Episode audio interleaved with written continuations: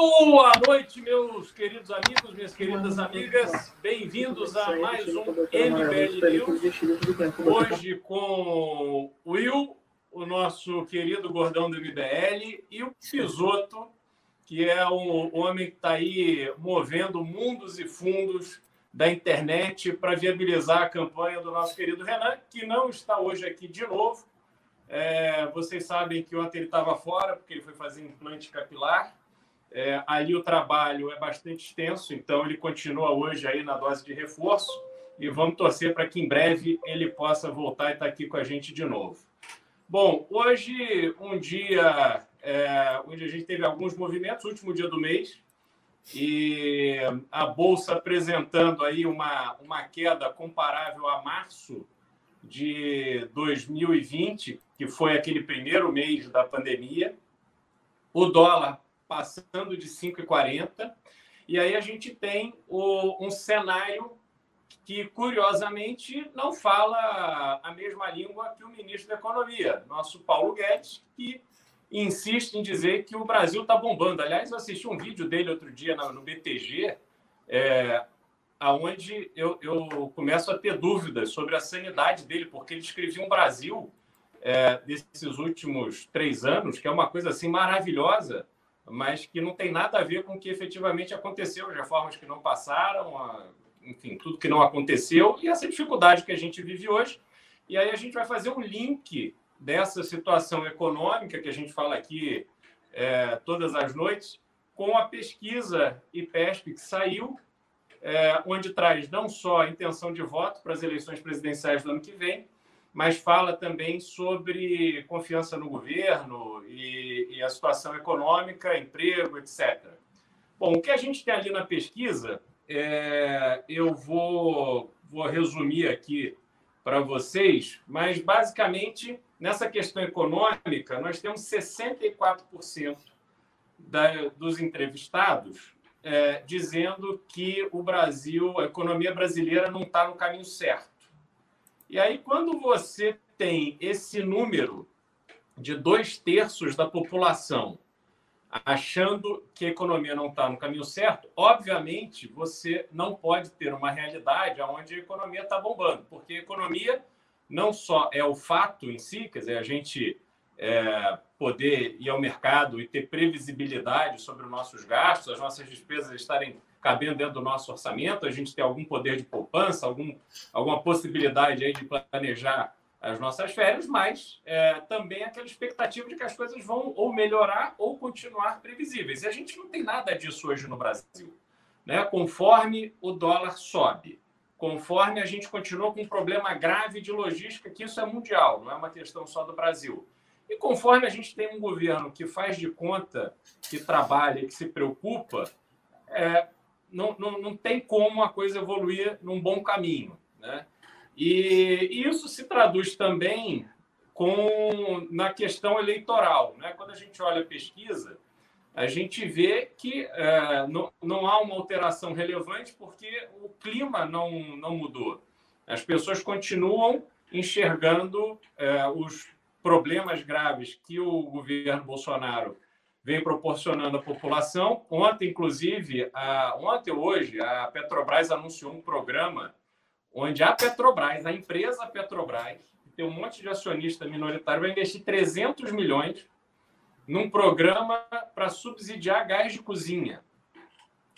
Então, assim, o governo que gasta 3 milhões de reais para fazer motociata, que gasta milhões e milhões de reais em cartão corporativo, ele se socorre da Petrobras, que está cheia da grana, para poder minimizar os efeitos do aumento do gás de cozinha. Então, assim, eu assumo que eu não tenho mais o que fazer, apesar do Paulo Guedes e do Bolsonaro terem prometido reduzir em 50%, não sei se vocês lembram disso, mas acho que em 2019 ainda eles prometeram reduzir 50% o preço do gás, numa fórmula mirabolante que ninguém explicou qual seria. E hoje a gente tem isso, eles usando grana da Petrobras para poder diminuir o impacto que isso está tendo nas famílias. Enfim, é, é, o governo fazendo os puxadinhos que ele pode para poder é, tentar manter o equilíbrio aí, enquanto ele está discutindo a questão do aumento do Bolsa Família, né, que vai virar, acho que, Auxílio Brasil, enfim. E assim vai. Mas, Bisoto, eu sei que você passou a tarde debruçado na pesquisa. Me conta aí qual que é a tua avaliação. O que, que você enxergou ali? Boa noite, Beraldo. Boa noite, Will. Boa noite, audiência qualificadíssima do MBL News. Vamos lá. Primeiro número importante que o Will chamou atenção, não tinha feito essa soma hoje de tarde, estava prestando atenção em outros detalhes. O Will chamava atenção aqui nos bastidores. 28% dos eleitores, é 27 nos quebrados, porque o Alessandro Vieira está zerado, mas ele tem um, um zero ponto alguma coisa ali. Vai dar no 28%. 28% dos eleitores querem candidatos de terceira via. Primeiro dado importante. E isso explica muito os movimentos de Lula e do PT recentemente, que não tem mais batido no Bolsonaro, é um troço estranho. O, eles têm focado mais em bater na terceira via, mais em bater em candidatos que estão fora dessa, dessa polarização do que no próprio Bolsonaro. É lógico, se viabilizar uma terceira via sólida, consistente e que rompa a polarização, é tchau para os dois. É game over. O César Maia tem dito isso, qualquer leitor de pesquisa diz isso. Eu tenho usado um termo aqui nessa semana toda, que é a cismogênese. Lula alimenta Bolsonaro, Bolsonaro alimenta Lula, um vive do outro. Quando um sai da equação, morrem os dois ao mesmo tempo. E os dois sabem disso, ninguém é bobo. É um negócio tão engraçado que essa semana o Bolsonaro veio com um discursinho petista de que o Lula quer acabar com a CLT. Tá ficando ridículo já. Eles estão disputando para ver quem faz o discurso mais esquerdista, mais retrógrado, mais ultrapassado. E aí nós temos um fato ontem que pode estar tá começando a mudar drasticamente o cenário. Eu sigo trabalhando incansavelmente na candidatura Renan presidente e eu não descanso, eu não tenho dificuldade com os haters, com quem, com quem acredita que a finasterida pode atrapalhar a nossa candidatura. Nada disso me incomoda. Renan é meu pastor e nada me faltará, eu vou com ele até onde der. Mas assim, ontem teve um primeiro uma reunião em São Paulo, já é domínio público entre o MBL e o e o ex-juiz Sérgio Moro. E em seguida teve um jantar entre Sérgio Moro, Mandetta e João Dória Júnior. Jantar do qual, inclusive, o presidente da República em exercício, Michel Temer, foi vetado. Ele gostaria de ter participado, mas não participou. Então, a terceira via está se movimentando e está acontecendo. E quando a terceira via acontecer, ela vai acontecer porque é natural, o povo brasileiro pede isso. Não, não é só uma vontade de políticos, é uma vontade da sociedade que vai acabar se impondo sobre o sistema político, mesmo com todas as dificuldades. Quando essa terceira via se impor, o jogo recomeça. E aí eu tenho recebido muitos haters pela, pelas minhas críticas à Operação Lava Jato e ao juiz Sérgio Moro, e por isso eu quero começar por aqui, Beraldo, antes de tratar de qualquer coisa.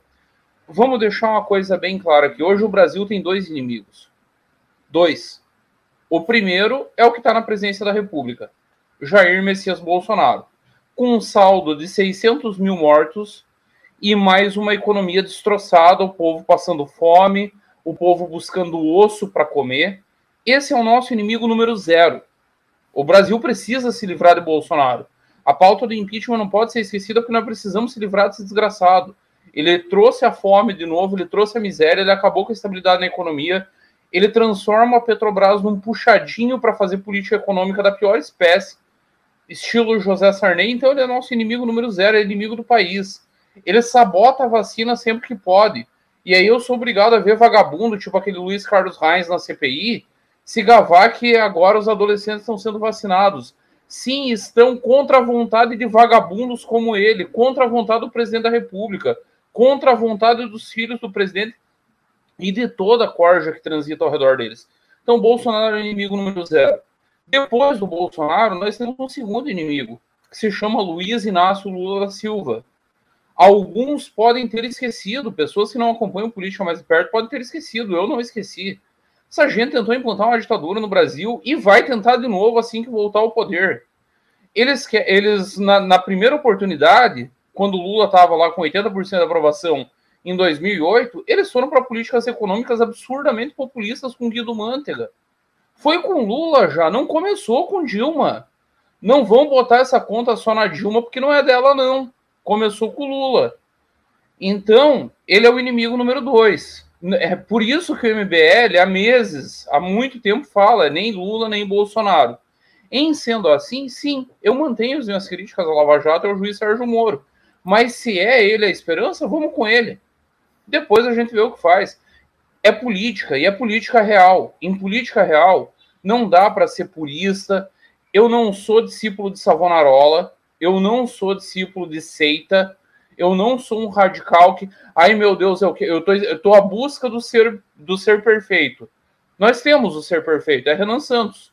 Mas se não viabilizar o Renan presidente, se tiver que ser Sérgio Moro, vai ser Sérgio Moro. Tapa o narizinho aqui vambora, não tem problema. Eu tô nesse negócio há mais de 20 anos. Sou muito tranquilo com isso. Então calma, galera. Às vezes vocês se emocionam. Dito tudo isso, depois a gente pode avançar mais nas pesquisas, mas acho que eu já falei demais, Beraldo, para uma introdução. Mas eu precisava fazer essa introdução porque os haters estão pegando muito pesado. De ontem para cá eu virei cirista, admirador do Zé Dirceu, e mais um pouco eu vou virar líder guerrilheiro. Caralho, calma, galera. Deixa eu só fazer uma correção aqui, que eu duvido muito que o Temer tenha se candidatado a participar do almoço do jantar de ontem que a gente precisa lembrar que o Temer foi preso ainda no âmbito da Operação Lava Jato e o PMDB, na verdade, o MDB, na verdade, vai fazer uma recepção para o Lula na casa do ex-presidente do Senado, o como é que chama? O Eunício Oliveira? Eunício Oliveira, exatamente, com a presença de Quem Renato trouxe a informação de que o Temer tentou participar da janta foi a Bela Megali no, no Globo, Beraldo. É, eu não sei não. Acho que e aí diz que, os três, tipo... que os três vetaram. Diz que o Dória, a Mandetta e o próprio Moro disseram não. Diz que ele tentou participar. É, acho que traria um certo nível de indigestão, dado o histórico. Mas eu acho que lá em, lá em, em Brasília, na casa do Eunício, ele vai ser bem recebido, com Renan, Sarney, Eunício, é, Ibanez Rocha e tantos outros, entendeu? Ali ele vai estar num, num, num ambiente muito muito familiar ali, até porque, obviamente, ele foi vice da Dilma, né? E apoiou Meirelles na, em 2018. E, mas vamos lá, Will, tua visão aí desse, desse cenário, tendo em vista o que a pesquisa trouxe para a gente. É, muito boa noite para todo mundo, muito feliz, é um prazer inenarrável estar aqui dividindo esse MBL News com essas grandes estrelas liberal do Ibisoto, uh, dessa noite de quinta-feira. Uh, antes de, de, iniciar, eu queria falar, Beraldo, vocês estavam falando em relação a esse jantar. Eu recebi algumas informações aqui exclusivas sobre esse jantar e do motivo de, de que, por qual o Temer não participou. Uh, o Temer, antes do, do, início do jantar, ele teve acesso ao, ao menu do jantar e ele percebeu que é, vários do, do, dos ingredientes, vários dos pratos, eles tinham ali ingredientes à base de alho, então a gente sabe que, que vampiro não, não se dá muito bem com isso. Então o Temer ele aí resolveu não participar uh, do, do, jantar justamente porque né, muito alho na comida. É. Mas brincadeira, brincadeiras à parte, uh, seguindo ali a linha que o, que o bisotão da massa estava tava dizendo, uh, de fato a gente não pode ser purista, a gente tem que ser o mais pragmático possível. A gente não pode ter esse novismo cultural e querer ser limpinho no momento em que as duas, uh, as duas únicas opções que, que tem são Lula e Bolsonaro. A gente tem que ser pragmático ao máximo. A gente que está aqui, a gente está na MBL, a galera que está assistindo a live, todo mundo aqui tem uma, uma ideologia, pensa de forma um pouco parecida. E qual que é um desses um desse ponto que a gente pensa em comum? A gente está cansado dessa polarização extremada, né? É, tanto, tanto o PT quanto o Bolsonaro, o Lula e o Bolsonaro, eles dividiram o país. Eles dividiram o país, eles polarizaram e com isso eles crescem. Então a gente tem que caminhar de fato pelo, pelo meio, pelo centro. Vamos conversar, vamos dialogar. Seja, seja Amoedo, seja é, Eduardo Leite, seja Mandetta, seja Dória, seja Moro. Que, a gente tem que ter uma opção viável assim, é, eu tenho. Eu, a galera aqui que me conhece sabe que eu sou do Paraná, e o Paraná, o Paraná é, sabe que tem bastante humorista. É, o pessoal aqui da Nacional sempre brinca que eu sou o Morominion aqui do, do movimento, né? Mas eu, eu, eu tenho brigado bastante com o pessoal, principalmente o pessoal do Paraná, é, em relação ao Moro, né? E porque o Moro, na minha opinião, ele devia ter, ter tido uma opinião mais firme já há muito tempo. O Moro ele devia ser oposição. O Moro ele devia ter divulgado dia 12. O Moro ele já devia estar se colocando como oposição, batendo o Bolsonaro. E ele escolheu, é, não, não sei se por, por medo ou se pela questão lá de contrato com empresa americana, ele escolheu aí ficar, é, dar, dar uma opinião ou outra em relação a alguma pauta envolvendo corrupção e, e se abster do resto, né? É, pelo que a gente está tá vendo agora, o Moro ele está se posicionando melhor aí dentro do, do cenário, ele está se posicionando, ele está analisando as peças do jogo, né? É, o pessoal do Podemos, acho que vai ajudar bastante ele nisso. E caso a candidatura de Moro se concretize é, e eventualmente a gente consiga elegê-lo, né? É, a gente não pode bolsonarizar o Moro. A gente não pode, primeiro, uh, fazer ele dele um ídolo, um salvador da pátria, e, e segundo, ele tem, tem que ter uma equipe que saiba dialogar com o Congresso Nacional. Né? Ele, tem, ele tem que construir pontes, porque a imagem do Moro em si ela é muito mal vista dentro do, do, do Congresso, da, Congresso Nacional com os nossos políticos, né? Por esse combate à corrupção, por às vezes esse abuso da justiça para conseguir é, determinado resultado, isso é bem complicado. Em relação à pesquisa, é, a pesquisa que saiu hoje, uh, ela, ela, é, ela é de, de certa forma boa, porque ela mostra que existe sim a possibilidade, existe sim uma outra via. Eu não gosto mais de falar terceira via, eu acho que a gente está em uma, uma única via, né? A via única, tá? mas ainda assim mostra que o Lula, o Lula ele está muito à frente de todo mundo e que ganha de todo mundo no segundo turno, né? A gente está longe da eleição, tem mais de um ano ainda para a gente resolver, para a gente correr atrás, mas isso é muito preocupante. Um cara que recentemente estava preso, hoje lidera com folga todas as pesquisas possíveis. Isso é um absurdo, é um absurdo. Não tem como uma pessoa que tenha dois neurônios achar isso é, minimamente razoável. Não tem, não tem. É, é basicamente isso por enquanto. É, eu acho assim, obviamente nós todos, né, e, e muita gente está assistindo, fica ansioso para poder cravar esse nome que vai ser o, o nome que a gente vai ter é, é, satisfação em apoiar no sentido da coerência. É, eu torço muito para que o, o João Moedo se viabilize, Acho que é uma figura que tem muito a contribuir no debate. Acho que seria uma pessoa capaz de, de trabalhar um plano de governo efetivo e trazer gente qualificada para participar dessa campanha. Então, eu, eu eh, tenho é, esperança de que o Amoedo realmente entre nesse jogo, apesar de todas as dificuldades partidárias que ele está atravessando. Agora, não sendo ele, é, me falou... permite um parênteses rápido. Cito as palavras de Ulisses Guimarães no discurso da anticandidatura de 1974. Traidor de Renan presidente é traidor da pátria. Conhecemos o caminho maldito. Não, mas eu ia complementar dizendo que, seja qual for o nome, obviamente o Renan é o nosso o nosso nome aqui natural, nosso líder máximo, mas eu não tenho dúvida que uma candidatura Renan será em composição com o João Moedo, tenho certeza disso. Mas, enfim, então a gente fica nessa expectativa de, de ter esse nome. Mas, é, hoje, essas pesquisas, elas indicam ali uma direção, mas elas não têm é, uma conexão objetiva, direta, é, de, de, de consequência é, com o dia da eleição em 2022. E a gente tem inúmeros exemplos disso. Né? O, o Celso Russomano em São Paulo, se ele fosse, né, se as pesquisas a, a, longe da eleição fossem para valer, ele já teria sido tudo no Estado. Né? O, o Freixo no Rio e tantos outros. Então, é, eu não tenho dúvida de que essas peças vão se encaixar. É importante que o Moro tenha vindo ao Brasil ter essas conversas que ele está tendo, e conversando com todos os aspectos da política. Por quê?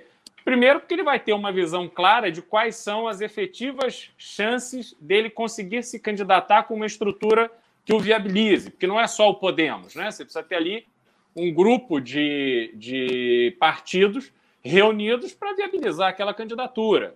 É, e passando o tempo, o Amoedo também vai definir o seu caminho, o PSDB vai fazer as prévias dele, e lá para o final do ano, eu acho que essa questão do PSDB ela é muito importante porque é o maior partido, tem a maior estrutura, é, tem um peso ali grande, e quando isso estiver definido, naturalmente as, as peças vão começar a entrar no, no, no lugar.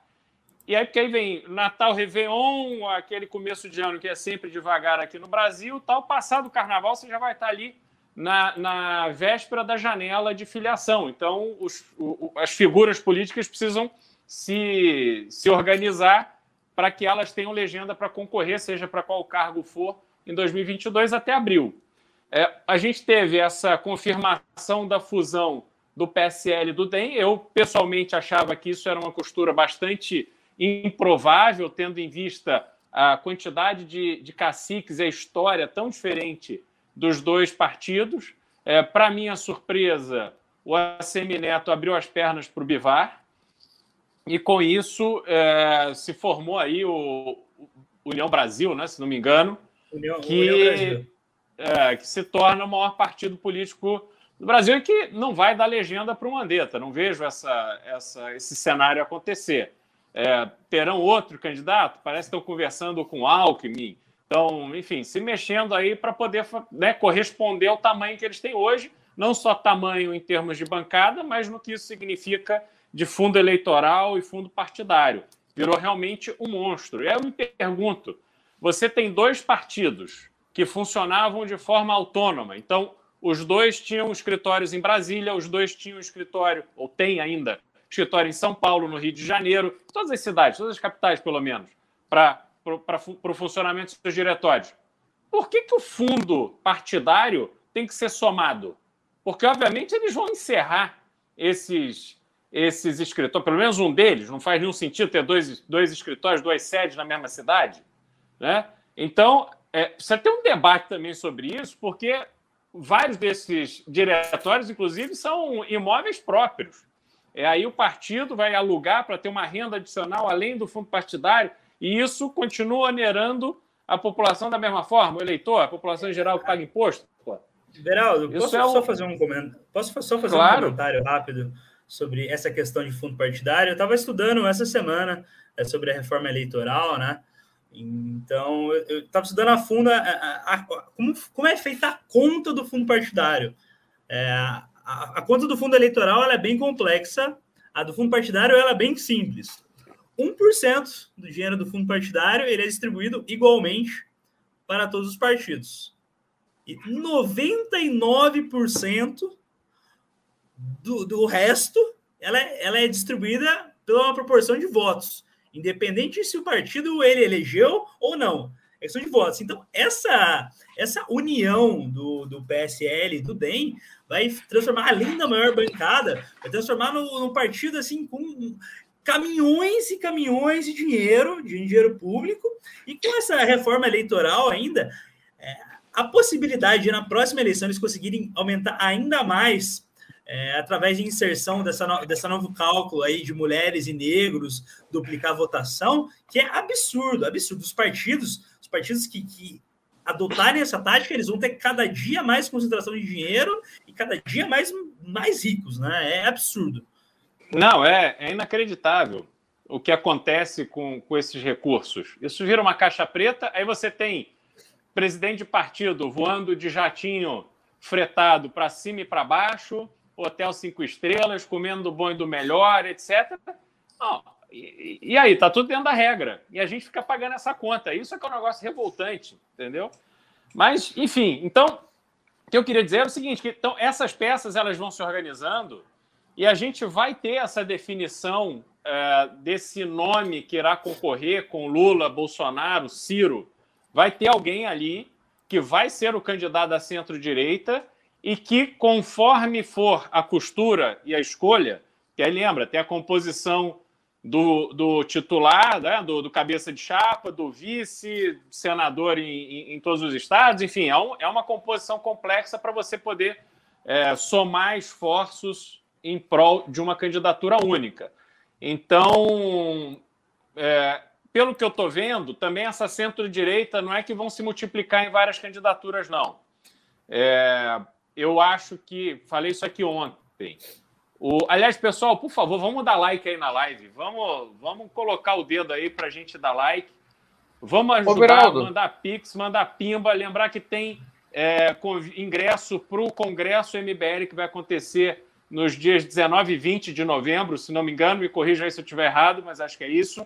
E que no sábado, que é o último dia do Congresso, termina com uma puta festa que não só a gente vai ter dois dias intensos ali de debate, vai ter debate presidencial, vamos ter várias figuras importantes do cenário político participando, e a gente vai terminar, vai ter workshop, vai ter é, é, simulação ali de, do, do, do, Congresso para dar essa experiência para as pessoas, vai, e vai ter um monte de coisa. É, não, não, sei se eu, não, sei se eu posso, não sei se eu posso falar, posso estar dando aqui uma, um furo, mas vai ter lançamento de candidatura presidencial no Congresso. Aí, depois, boa. Depois o, pessoal, depois o pessoal pode brigar comigo, mas vai ter lançamento de é. candidatura presidencial. Boa. Né? Não, para gente, então, a gente, gente ficar no, no rigor da lei, lançamento de pré-candidatura. Pré-candidatura. Pré-candidatura. Desculpa. A lei que se foda. O Bolsonaro meteu outdoor no Brasil inteiro por quatro anos. Pau no cu da lei. É candidatura e foda-se. Perdão pelo vacilo do TSE. E assim, os ingressos já estão à venda, os ingressos eles estão à venda em mbl.org.br barra congresso, tá? É, o ingresso ali é para os dois dias, tá ali uma bagatela, tá baratinho, então garanta seu ingresso, tá? E, e, a gente vai ter várias, várias surpresas, vários painéis com, com, com o ex-presidente da República, vai ter o debate entre os presidenciáveis, vai ser assim, vai ser um congresso maravilhoso. Não, Will, Will, vamos soltar, vamos soltar o principal aqui.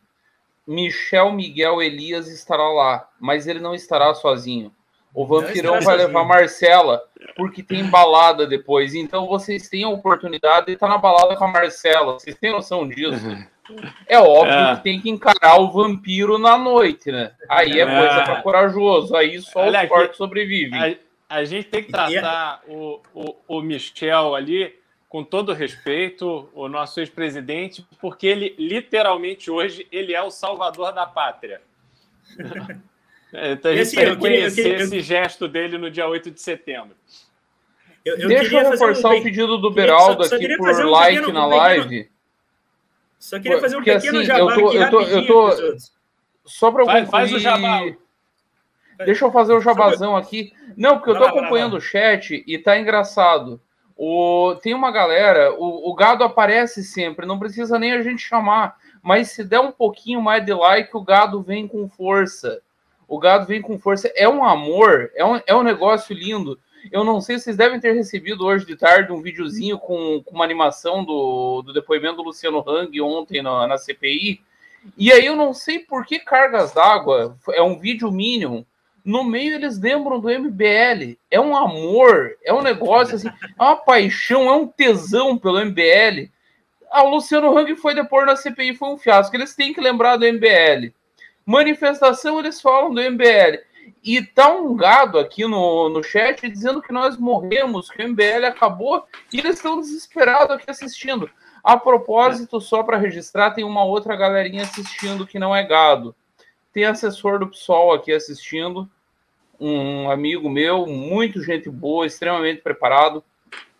E tem um outro amigo meu assistindo que ele precisa melhorar o trânsito na direita, segundo ele mesmo, de uma das maiores empresas de consultoria do, do Brasil. É um troço muito grande.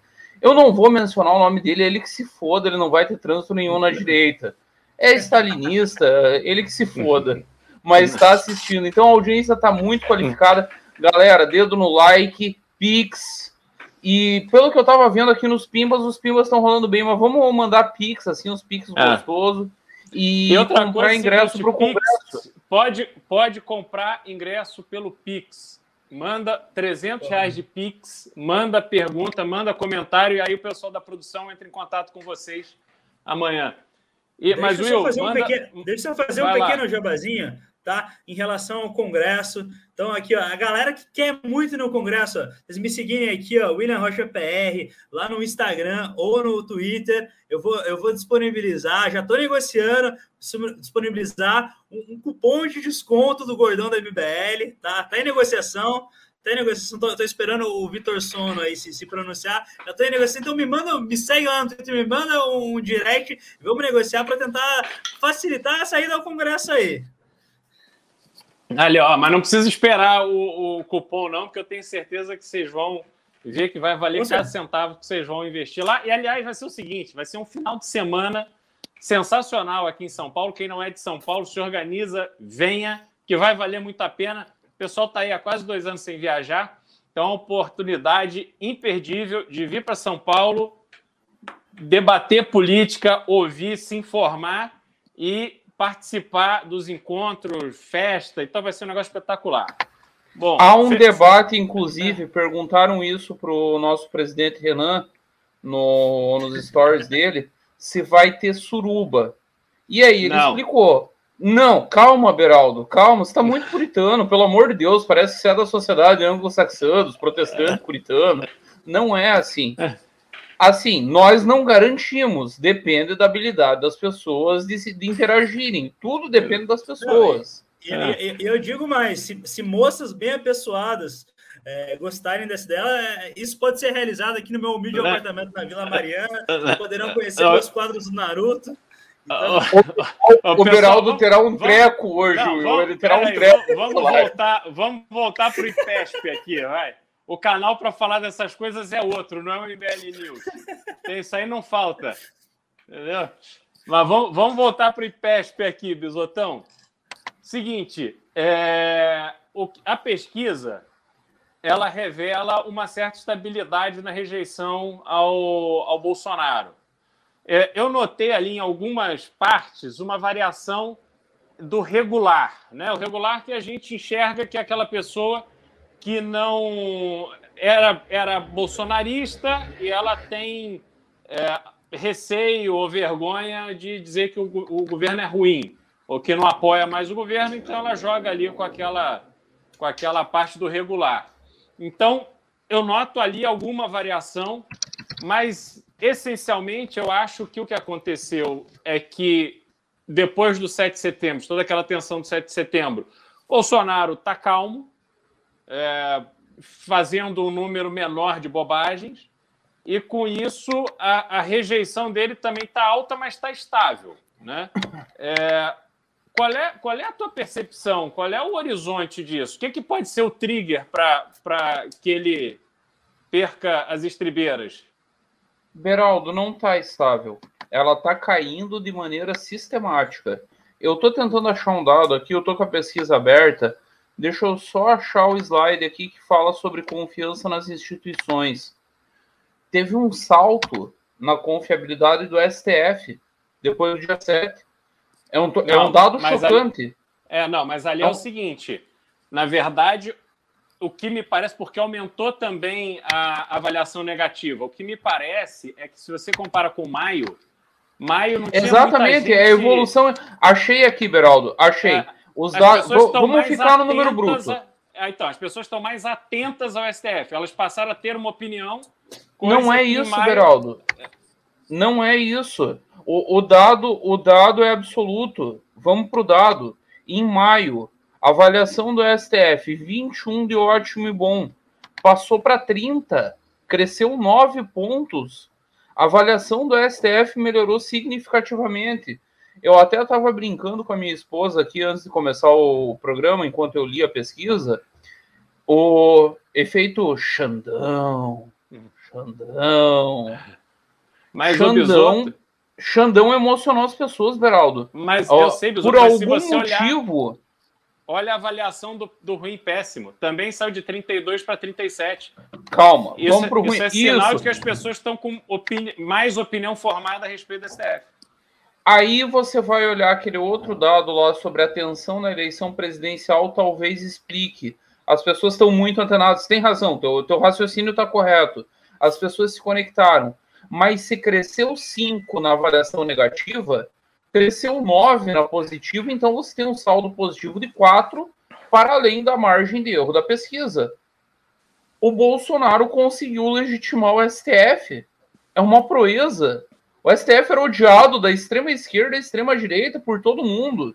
E o STF está se tornando uma instituição respeitável. depois do, do episódio de 7 de setembro. Aliás, só fazer. O toque de sardinha. O toque de sardinha. Não, eu tô avaliando a opinião pública, Will. Não, não tô fazendo julgamento de valor. Tô, tô avaliando a evolução da opinião pública. Só fazer uma observação. O toque de sardinha do Bolsonaro é bizarro.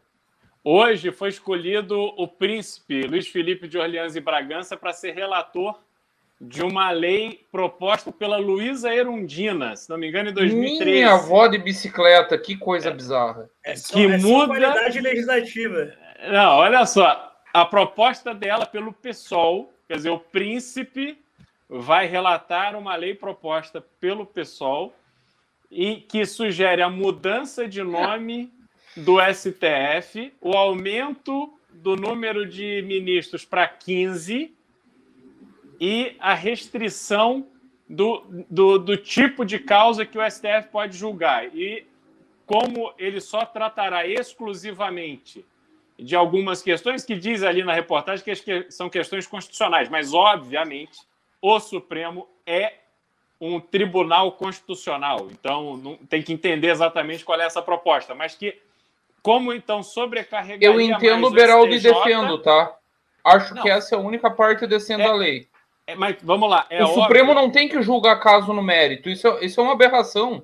Mas vamos lá. É óbvio que o Supremo lida com ações no seu dia a dia que são é, completamente inadequadas para aquele colegiado. São coisas. Pô, um divórcio não pode chegar no STF. Um despejo. Roubo de galinha não, não pode, pode, chegar no entendeu? STF. Exatamente. Então, assim, a gente tem que tratar é da qualidade dos tribunais na sua primeira e segunda instância. Isso é um outro problema, mas gente, não adianta a gente sobrecarregar o STF, que é o, o STF, é o Supremo com o maior número de casos do mundo, com o maior número de casos julgados do mundo, e obviamente você não tem qualidade. Você tem aquelas, todas aquelas decisões sendo proferidas por assessores e o ministro só ali assinando. Então, assim, é, isso é justiça? Não é.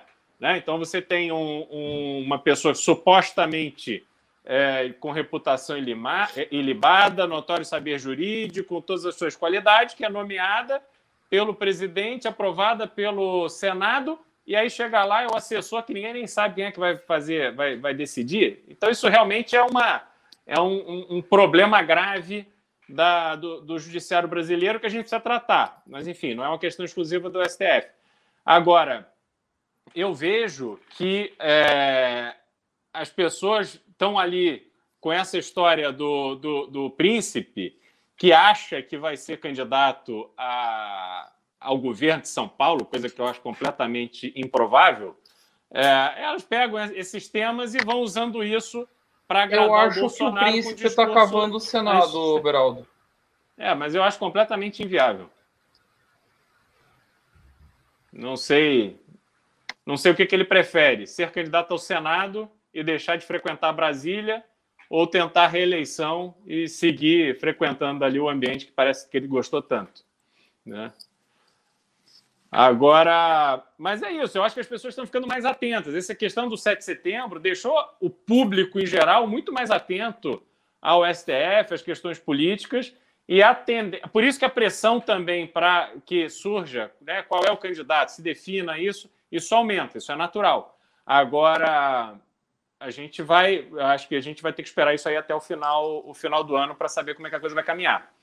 Agora, Will, me fala uma coisa. Você aí, dentro dessas suas pesquisas, cenário do Paraná, você acha que o Álvaro Dias, por exemplo, candidato à reeleição, você acha que o Paraná ainda é um, um estado humorista ou é um estado bolsonarista? É complicado, né? O, o Paraná eu costumo gentilmente chamar de Reaçolândia, é, mas assim é uma realidade que é uma realidade complexa do Sul. É, em relação ao Álvaro, vem sendo conversado nos bastidores, ali nos bastidores da, da Assembleia Legislativa do Paraná, os bastidores do governo. Tenho amigos ali que são que fazem parte é, do Podemos, que o Álvaro ele não tem interesse em lançar em nova candidatura, lançar ao Senado novamente, né? Ele está, enfim, pensando em aposentadoria, segundo essas informações que chegaram a mim. Então, daí até que surgiu a possibilidade do Moro, caso é, não escolhesse a candidatura presidencial, sair pelo Podemos ali para candidato a senador do Paraná. É, o Álvaro ele já está sendo, ele, se não me engano, ele está no quarto ou quinto mandato como senador do Paraná, já, é algo aí bem, bem extenso, né? É, o povo paranense gosta bastante dele, é, tirando ali professores e servidores públicos. O povo do Paraná gosta bastante dele, desde, desde que ele foi governador. É, e assim, se o Moro, caso o Moro é, não opte pela presidência, opte por disputar é, o Senado pelo Paraná, ele tem, tenho certeza absoluta que ele tem grandes chances, talvez seja o nome mais forte, principalmente é, em Curitiba e na região de Maringá, que é a região que ele nasceu. Então, o Moro ele tem bastante força. Como o Bisoto é, havia falado em off antes da gente iniciar, o Moro ele tem essa, essa base definida, muito bem definida no Paraná e em Santa Catarina, né? Então, é, agora é ele buscar os novos horizontes, buscar alcançar novos públicos, buscar alcançar aí outros estados, é, fortalecer a base, conversar com os partidos, é, fazer coalizão, porque é só assim que a gente vai conseguir tirar alguma coisa daí. Só assim não, não, não a gente não vai ter nenhum, a gente não, pelo menos num, num futuro próximo, a gente não vai ter mais um, um Bolsonaro como houve em 2018, tá? Todas as candidaturas elas têm que ser muito bem construídas, têm que ser muito bem articuladas, tem que ter apoio dos partidos políticos. A gente não vai eleger mais um maluco é, qualquer sem, sem a máquina por trás. Eu, eu duvido muito, eu duvido muito disso. É... Não, eu, eu até acho que a gente vai. Acho que assim, esses malucos eles fazem parte da história, né? Eu só acho que essa próxima eleição do ano que vem vai ser uma eleição para que, que não vai ser eleição do Salvador da Pátria. Eu acho que tende uhum. a ser uma eleição de, de alguém com estrutura política suficiente para é, ter um discurso e ter uma prática política que impeça esse tipo de, de absurdo. Como a gente vê, Bolsonaro, talvez o, assim, o mais danoso do Bolsonaro é que ele fez as nomeações que ele tanto se gabava de serem nomeações técnicas, mas no fundo ele não tem o menor interesse de entender o que, que passa em cada ministério. Né? Aquilo é como se a gente tivesse cada ministério é um núcleo em si próprio e faz o que quer e não necessariamente está integrado ou, ou, organizado por um líder que deveria ser o, o, presidente. E isso, porra, isso é gravíssimo. Né? A gente lembrar, uma das coisas que o Guedes fala naquele vídeo que eu vi lá dele no BTG é que o governo aprovou reformas que estavam paradas. Pô, a reforma que o governo aprovou, que foi da, da, da, da Previdência, cara, ela foi jogada no Congresso para o Congresso se virar. Não houve nenhuma atuação efetiva, e aquilo ali era 2019, é, do, do Poder Executivo para viabilizar a aprovação dessa, dessa reforma. Aquela reforma foi tocada pelo Rodrigo Maia, um grupo ali de deputados que se organizou e conseguiram fazer a aprovação. Mas o governo é. foi a reboque. Hoje tira onda, como se ele tivesse sido é, pai da reforma. Bolsonaro, que inclusive votou contra a reforma da Previdência no governo Temer. É, e votou contra é, assim, a privatização, votou contra, se não me engano, plano real, votou contra tudo, né? Ele sempre é, essa, teve do outro lado. Essa reforma da Previdência ela tem, ela tem poucos pais, né? Ela tem poucos responsáveis. Um deles, para desespero do gado, é o Rodrigo Maia, que é, quer você goste ou não, ele foi o principal articulador da reforma, tá? Um grupo de deputados ali que também lutaram é, muito pela reforma, vou dar crédito aos deputados do Novo e principalmente ao brilhante Kim Kataguiri, que fez assim, um trabalho fenomenal. O MBL fez um trabalho fenomenal. A gente mobilizou a nossa militância no Brasil inteiro para pressionar os deputados a votarem em reforma da Previdência. Então, assim, dentro dos agentes políticos, tá? Tem um grupo, um, um, pequeno grupo de deputados, Rodrigo Maia e Kim, com certeza levaram essa reforma nas costas dentro aí da, é, da, dos movimentos sociais, dos movimentos políticos, o MBL com certeza se destacou demais, foi o, o principal protagonista para aprovação da reforma, tá? E de fato é a única reforma que o Bolsonaro aprovou. O Bolsonaro não vai aprovar mais nada, o Bolsonaro não tem interesse em aprovar mais nada.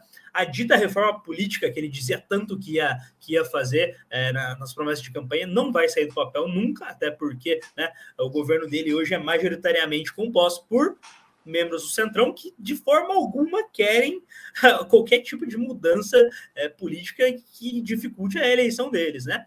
A reforma tributária também é muito difícil sair do papel, é, existem é, vários círculos de interesse lá dentro da Câmara. De fato, eu não sou um, um, grande conhecedor dessa, dessa reforma. É, mas, mas deixa, eu deixa eu fazer, né, fazer um comentário aqui sobre a reforma tributária. O grande problema da reforma tributária, essa reforma que estão falando do imposto de renda, na verdade, o governo declara que vai usar esse dinheiro para viabilizar o aumento lá do Bolsa Brasil. É, existe uma proposta para permitir que o orçamento considere é, receitas previstas em leis não aprovadas pelo Congresso ainda, ainda em tramitação, para compor origem de receita dentro do orçamento. É um absurdo, porque o processo de aprovação dessas alterações envolve Câmara e Senado. E são dois turnos. Se houver alteração, tem que voltar. Então, como é que você vai garantir, primeiro, que a lei será aprovada? Não há como. E segundo, que ela será aprovada a ponto de gerar o caixa necessário para cobrir aquela despesa. Então, isso não existe. E outro problema é que a reforma tributária que esse governo declaradamente abraçou, ela é uma reforma tributária proposta pela Receita Federal. A Receita Federal do Brasil, ela tem um papel arrecadatório e de punição ao contribuinte. Ela não Mentira é um... da Receita Federal. Mentira da Receita, Federal. Mentira da Receita, mentira Federal. Três vezes mentira da Receita mentira Federal. Da Receita Federal. então, ela, ela, você não tem, a Receita Federal ela tem que ser um instrumento de desenvolvimento, de ajuda ao desenvolvimento do Brasil, porque é, você tem uma, uma, uma figura muito conhecida na economia, que é a curva de Laffer. A curva de Laffer nada mais é do que uma, a identificação de que quanto mais você tributa, chega um ponto que a arrecadação cai. Porque não só você estimula a sua negação, como a atividade econômica também se reduz, porque ninguém está a fim de correr tanto risco para poder, no final, dar tanto dinheiro é, para o governo federal, municipal, estadual. Então, a Receita Federal do Brasil ela tem que ser usada com a sua inteligência e com os seus recursos tecnológicos para poder ela ser um instrumento de acompanhamento, orientação e cobrança, sim, mas desde que seja fácil você pagar, porque hoje no Brasil, para você seguir todas as regras da Receita Federal, é um negócio praticamente impossível. Você tem que socorrer de contador, consultor, o tio, o pai, o amigo e tal. Então, é extremamente complexo. O sistema tributário brasileiro tem que ser simplificado, tem que ser fácil de você entrar, e hoje, pô, não falta tecnologia para isso. Você entrar, declarar o que, que aconteceu na tua vida ou na vida da tua empresa e identificar exatamente quanto você quer recolher. E se aquilo estiver errado, a Receita tem que te chamar para você corrigir e não pôr no teu rabo para você ser multado, etc., e se inviabilizar. E aí você tem uma outra questão, por exemplo, que está escancarada em todos os estados. Você vai em todos os estados, o maior devedor de ICMS é sempre empresas do ramo de combustível.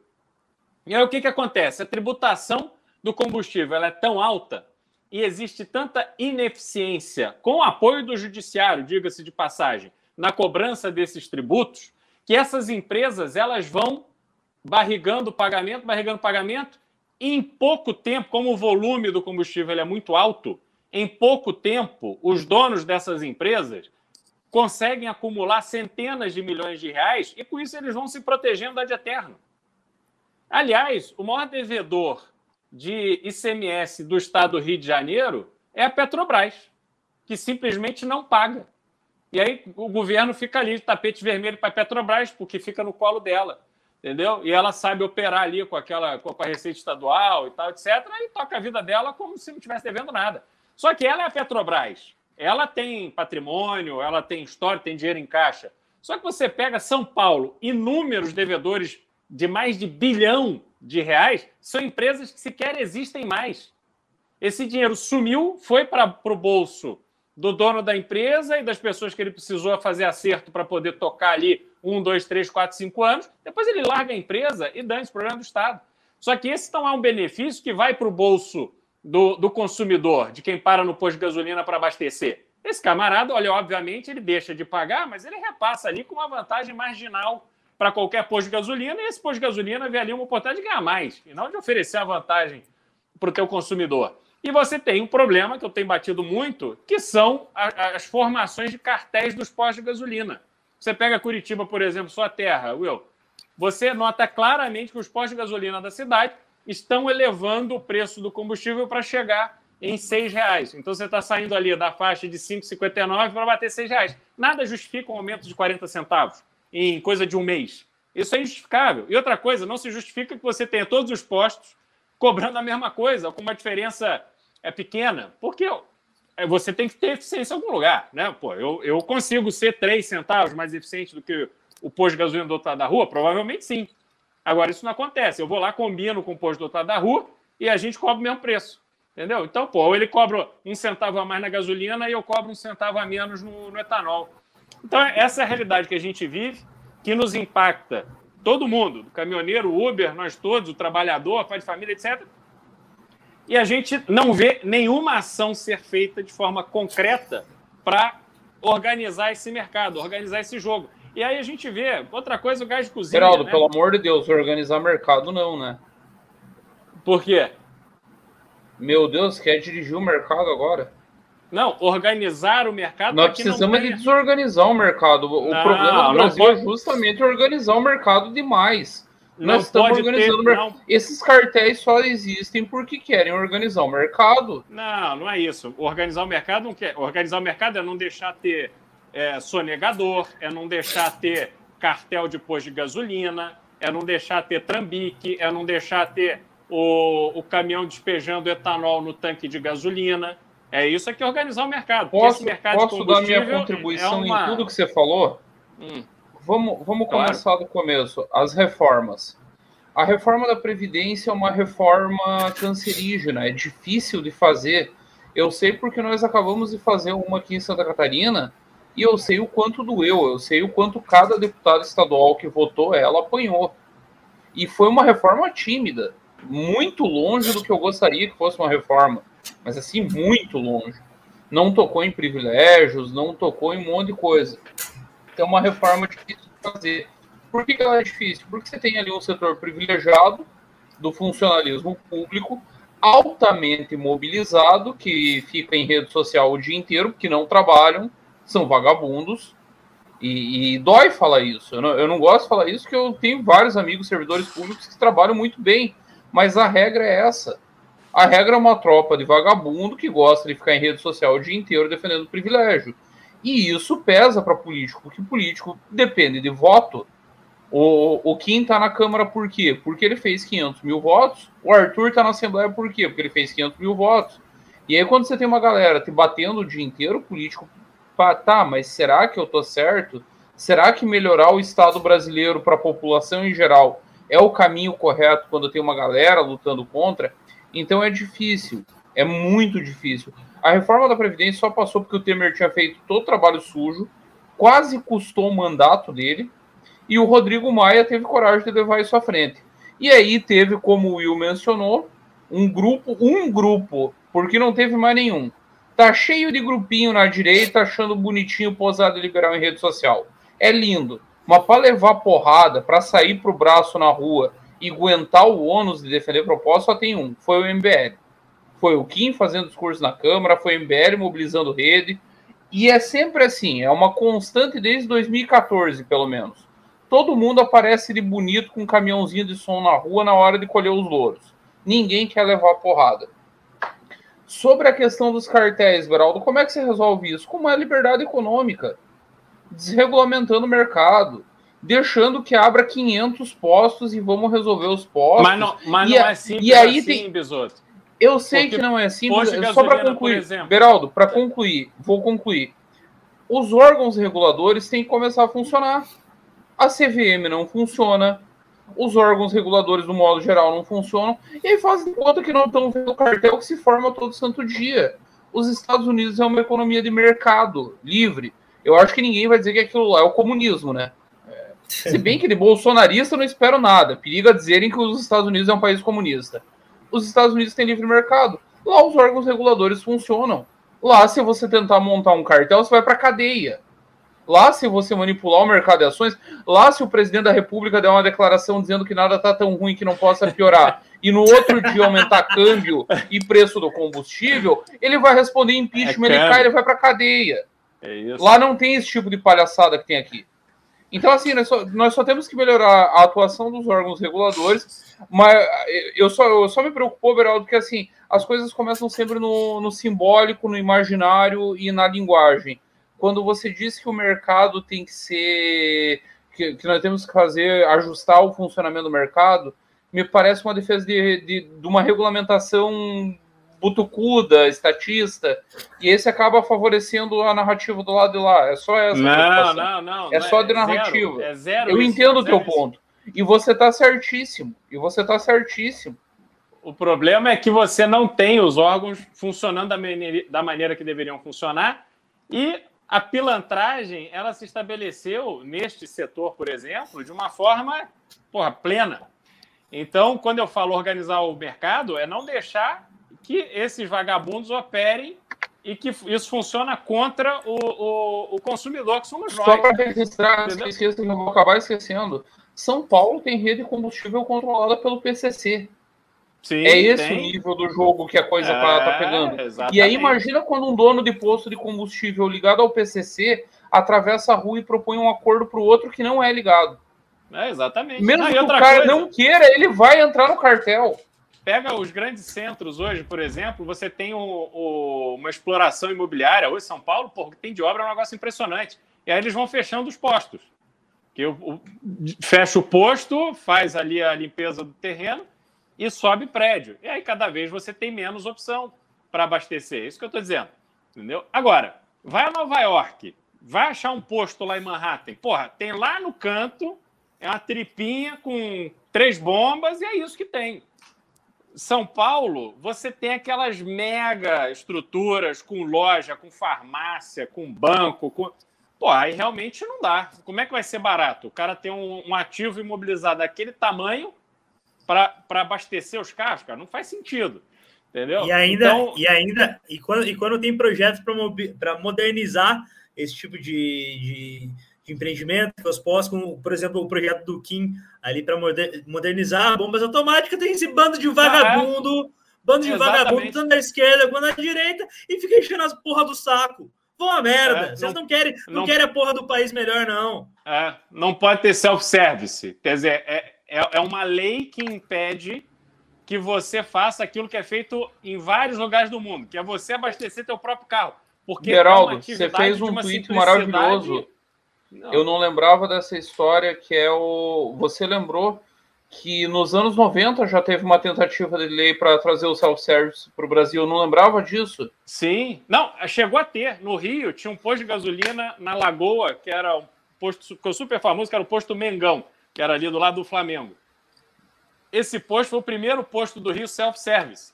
E aí, na sequência, veio a lei que foi proposta pelo pelo ex-presidente da Câmara lá do o Aldo, do PC, a lei do, do Aldo, Aldo, Aldo Rebelo. É, exatamente.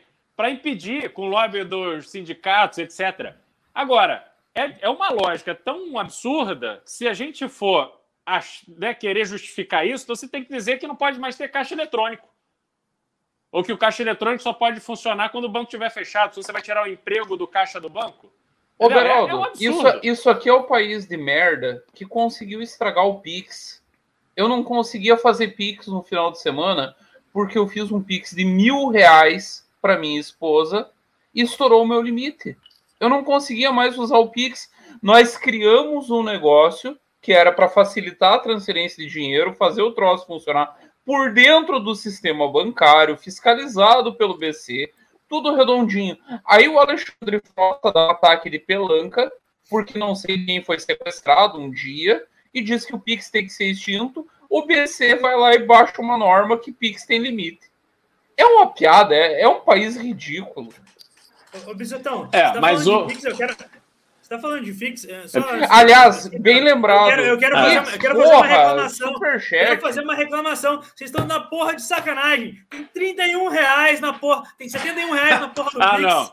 71 31, reais. Não. 70 não dá, reais. Vocês querem que a gente fique aí na rua, gastando dinheiro pra caralho, trabalhando igual uns, uns condenados fazer manifestação, lutando pela terceira via? Tem 71 reais na porra do Pix. Assim não, não dá certo. Trouxa, assim não dá o certo. trouxa do Beraldo. o trouxa do Beraldo trabalhando de graça para fazer a porra de um plano de governo pro Arthur. O uhum. imbecil do Bisoto trabalhando o dia inteiro, vindo fazer live no fim do dia o gordo do Will ali gritando que nem um louco, pedindo pelo amor de Deus, e vocês não dão tem que trazer o Renan para xingar vocês. É tudo uma tropa de filho da puta mesmo. Aqui a gente tá se esforçando. É só com o Renan xingando, todo, não funciona. Todo mundo tem cabelo aqui, porra, uma puta, uma puta live, uhum. uma puta análise de qualidade aqui. Porra, Beiradão deu uma, uma aula sobre uhum. reforma tributária. Bisutão com, com as análises políticas mais quentes da internet. E vocês aqui não têm coragem de mandar 10 reais no Pix. 10 reais. Não, não precisa ficar mendigando aqui, mendigando e pedindo. Ah, ajuda a MBE, ajuda a construir um país que você vai criar seus filhos. É difícil desse jeito, é difícil. Desse jeito, moçada, vai ter, vamos lá. É. Mesmo. Vamos lá, moçada, vamos ajudar aí, porque realmente é, é, com esse apoio que a gente segue na luta, entendeu? Então vamos, vamos dar esse apoio aí que ele é essencial, Verão. não brinca com isso não. Mano, vou, vou ser obrigado a apelar para a Bíblia aqui. O, tem um versículo muito bom, muito bom em Apocalipse, capítulo 3, versículo 16, que diz o seguinte: Porque não és nem quente nem morno, te vomito da minha boca. Porra, galera, vocês estão morno, hein? Vamos doar, caralho. Vocês não querem ser vomitado. Vocês não querem isso para a vida de vocês. Vocês querem bênção financeira? Vocês querem um país livre? Vocês querem comida na, no prato e vacina no braço? Quer benção na tua vida? Doa, caralho! É pra glorificar de pernas! Exambalá e Axúria. No final, se nós conseguir passar dos 3 mil, prometo profetizar em línguas. Eu sei profetizar em línguas. Aliás, como é que anda o nosso saudoso candidato a presidente, aquela figura de 2018? O, como é que ele chama?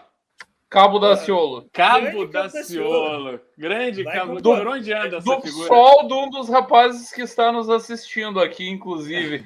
É, diz que era um negócio constrangedor. Reunião da bancada do PSOL, ele chamava a galera para fazer uma oração antes. Imagina. Ele, é, ele era do PSOL? Ele se elegeu é. pelo PSOL. Ele liderou uma greve de bombeiros no Rio de Janeiro. Ele era cabo dos bombeiros. Ele liderou uma greve de bombeiros e se elegeu pelo PSOL. E ele disse que era um troço constrangedor. Reunião da bancada do PSOL. Pessoal, imagina, tudo imagina. ateu, imagina, é, marxista, comunista. Os, os, travestis do PSOL, tudo orando. Ele falando. Ele obrigava a galera, todo mundo se abraçava, baixava a cabecinha. É, é, figura. figura. É, a última pessoal, vamos, soube... vamos, vamos ler uns, uns pimbas? Estou com uns pimbas vamos, aqui. Vamos, vamos. Pode ser? Pessoal, o Daciolo, o Daciolo tinha se filiado ao PL do Rio para ser candidato a prefeito. Aí acabou não, não se candidatando. Vamos lá. Pri Pompeu doou 6,99 CA, o que eu não sei como é da essa. É, Pimba para apoiar Renan Santos, presidente. Tamo junto, Pisoto. Hashtag Renan22. Com, Renan, com Renan na presidência, o pobre vai poder ser feliz de novo tomando finasterida. o Henrique Moraes mandou vintão e falou: Eu sou risotista. Fale mais sobre o jantar. Vocês querem fazer algum comentário sobre o jantar? Não estava lá, não tenho informações, e se tivesse, não falaria. Não falaria de graça, pelo menos. Aliás, porra, não tem mil reais de Pix, vocês estão de sacanagem, né? Que não. vocês querem que eu fale jantar, vão se fuder. A Flyza mandou cincão aqui e falou: Bisoto não, partici é, não participa de seita, mas nós participamos. Participamos. O brilho da testa do Renan é nosso farol. É que o, o Rafael C mandou cincão e falou: Bisotão, você não é o Zagalo, mas vai ter que engolir o Sérgio Berranteiro Moro, o verdadeiro matador de onça e agora dos gados. Já diria o presidente Michel Miguel Elias, engoli-lo-ei com prazer. o Rafael mandou mais cincão aqui, ó. Esqueça essa história de Amoedo. O Rafael, ele tá aqui, ele tá é, é o Moro Minion supremo aqui. Esqueça essa história de Amoedo. Amoedo não ganha voto em nenhum terço do país. Infelizmente, esse é um fato. Amoedo faria muito bem ao país se fosse ao Senado. O que, vocês acham? O Amoedão conseguiria disputar o Senado pelo Rio de Janeiro? Teria alguma chance? Não, não, não acho não. Não acho que ele, no Senado do Rio, pelo menos, teria ali um ambiente para ele, ele se eleger. O Rio tem uma, um perfil de voto de centro-esquerda e é um, um estado assim, diferente porque ele tem 92 municípios, mas a capital e o entorno concentram 90% da população. E ali você César vai ter... Maia não se elege por isso, né, Beraldo? É. Você vai ter ali o atual governador candidato à reeleição, que é o Cláudio Castro, que pô, era vereador, era um cara assim completamente improvável e acabou se tornando vereador, é, governador com a saída do Witzel. E agora ele conseguiu resolver a venda da SEDAI, que também era um assunto que estava rolando lá há muito tempo. Esse cara tem bilhões e bilhões no caixa para investir, está distribuindo dinheiro para todos os municípios e ele vai ser um candidato forte à reeleição. E aí a candidatura ao Senado, ela funciona muito a reboque do candidato ao governo. É, talvez diferente de São Paulo, o voto no senador do Rio não é um voto de opinião. É, se elegeu lá o Romário por causa do futebol, porque o pessoal achava ele engraçado. E se elegeu o Quem Flávio... não vota no Romário nem é gente. Romário é Deus. se elegeu o Flávio Bolsonaro na onda do, do pai, em 2018. E o segundo senador que se elegeu em 2018, o Haroldo de Oliveira, foi candidato para constar, já com 80 anos de idade. E aí porra, foi abençoado com uma vitória, porque quem deve, né, tudo o que indicava. a eleição do Haroldo e Beraldo? Ninguém Bol... me explicou até hoje. Bolsonarismo, também? Bo bolsonarismo, exatamente, porque ele era evangélico, ele era pastor de uma igreja, o líder de uma igreja, e o César Maia, que era o candidato que estava ali cotado para ganhar, ele foi atropelado pelo bolsonarismo. Ele fez uma aposta na candidatura tradicional, meio que é, é, era, era a visão ali do Alckmin. O Alckmin, obviamente, deu muito errado. O César Maia não ele, deu tão errado ele, assim. Ele jogou no seguro, mas acabou se ferrando por. É, exatamente. Que veio, veio aquela onda, e aí o Harold se elege, se torna um bolsonarista, óbvio, porque o cara não teria como agradecer o suficiente o, o Jair Bolsonaro pela eleição dele ao Senado. E aí, naquela onda da pandemia, ele se torna um negacionista, pega Covid e morre e assume a vaga dele com um ano e meio dentro do mandato, ou seja, para cumprir seis anos e meio de mandato, o Carlos Portinho, que é um amigo meu de quem eu tenho a melhor referência e é um, um cara que está fazendo um trabalho maravilhoso no Senado cara e aí, muito atento. E aí ontem as pessoas não entenderam por que, que eu falei que o Beraldo claramente foi treinado pela CIA, pela FBI, junto com a turma do Moro. O cara faz um senador no Rio de Janeiro sem precisar fazer voto. Vocês não sabem com quem que vocês estão lidando. É, pô, mas não é. E, aliás, o Portinho tem militado muito na história do, do Brasil se encaixar na, na, na Cara, que legal, fico feliz. Assim, ó, vou te dizer, Beraldo, eu tenho uma relação com César Maia, relação intelectual de muitos anos, vem lá da eleição de 2006 do Geraldo, que nós trocava uhum. análise de pesquisa, ele estava na coordenação e tal. Só fazer uma observação, Bisoto, você falou do César Maia ontem anteontem, e aí as pessoas associam o César Maia ao Centrão, enfim, na verdade, César Maia ele é um dos melhores analistas de pesquisa e cenário político que eu conheço. Ele é um cara era isso, era, era justamente o que eu ia falar, Beraldo. Eu tenho essa relação com ele que vem desde 2006. E o César, ele tem duas características. A primeira, é o melhor analista que eu conheço de pesquisa do Brasil. O melhor, não, não é um dos melhores, é o melhor. Uhum e é um dos piores operadores de política que eu conheço. Ele erra absolutamente todas as apostas dele, pessoais. para dar o pulo, ele fode tudo. O filho, o filho agora era presidente da Câmara, ele, eles estavam com um dos poderes da República na mão e eles conseguem ferrar tudo. É um negócio engraçado. Mas ele é ah. brilhante, ele é intelectualmente brilhante, trajetória de vida. Admiro é. demais. É, não, ele é um, ele é uma, ele é uma figura. Pô, ele se elegeu vereador sem sair de casa. Teve, acho que 80 mil votos. Não saiu de casa por causa da pandemia. Ah, ele, a eleição dele derrotando o Conde em 2000, e, em 2000, Beraldo, a maior uhum. eleição uhum. da história. É. Ele Conde elegeu o Conde, é. o Conde traiu ele, fudeu com ele, tirou todo mundo dele da prefeitura. Ele foi no osso do peito e, e enrabou o Conde. Maravilhoso. É, exatamente. Mas enfim, fecha um parênteses de Rio de Janeiro aqui.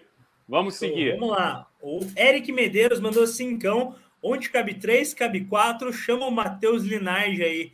O cara fez a maior articulação para o evento dia 12 no Nordeste, está merecendo essa moral de vocês. Grande Matheus Linardi, uma das grandes lideranças do MBL aí no Nordeste. Cara feríssima, né? Espero que encontrar ele aí no, no nosso congresso. E é, é, realmente é um dos nossos talentos aí do MBL no Nordeste. É, o Rafael C mais, mandou mais, mais cincão aqui. O Rafael tá, tá puto aqui com o Amoedo. Com esse crescimento da avaliação positiva do STF, se o Xandão mandar prender o Carluxo, então ainda esse ano ele, ele virá a terceira via? Ficou meio confuso, mas é isso aí. Não, eu entendi ah. o que ele quis dizer, que se o Xandão prendeu o Carluxo esse ano, ele vira o candidato à terceira via. Não, não, acho que não vira, não. Mas acho que a, é, a, a, cana do Carluxo vai vir lá do Tribunal do Rio, não vem do STF. Do STF. Beraldo, você deu uma aula maravilhosa outro dia sobre Supremo, Judiciário Local. Inclusive, eu falei que deveria ser recortado aquilo lá e o pessoal devia assistir a aula. É real, é aula. Agora me permitam eu dar a minha aulinha. Por favor. O, o maior poder do Brasil hoje passa longe de ser a presidência da República se perguntassem para mim, Bisoto, projeto de vida, você quer ser presidente da República ou você quer ser ministro supremo? Eu quero ser ministro supremo. Eu não quero ser presidente da República. Bisoto, você quer ser presidente da República ou quer ser senador? Eu quero ser senador. Eu não quero ser presidente da República. As pessoas não entendem por onde o poder passa no Brasil. Vou dar só uma listinha de coisas que o Senado define. Presidente do Banco Central, Senado decide. Itamaraty, Senado decide. Embaixadas, do modo geral, Senado decide. Ministros do Supremo. Tá caindo um agora, o presidente indicou, não vai ser indicado. André Mendonça. Senado que define. Senado é o paraíso.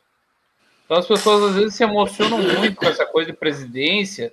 Ah, precisamos do presidente. O presidente não é tudo isso. Calma, gente. O presidente é uma figura muito importante, mas não é tudo isso. Calma. Não, não, peraí, vamos lá, só fazer um parênteses aqui agora. O presidente, na verdade, como chefe do executivo, cabe a ele executar políticas de desenvolvimento para o Brasil.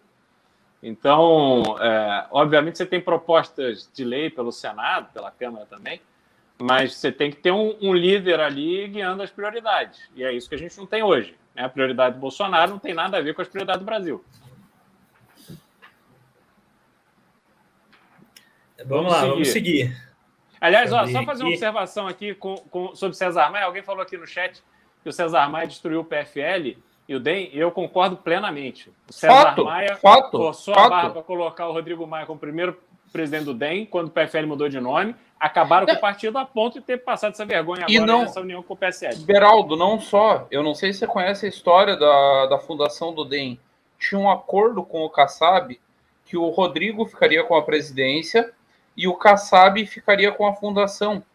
Quando aprovou o estatuto, o Kassab descobriu que o César tinha enrabado ele e tirou qualquer autonomia da fundação. Foi aí que o Kassab sai e funda o PSD.